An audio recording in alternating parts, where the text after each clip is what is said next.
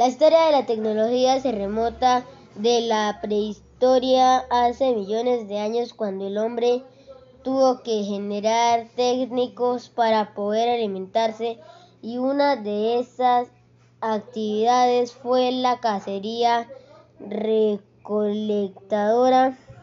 Frutos y pescaban como como iban de un lado a otro no tenían casas, vivían en un en, en cucúas.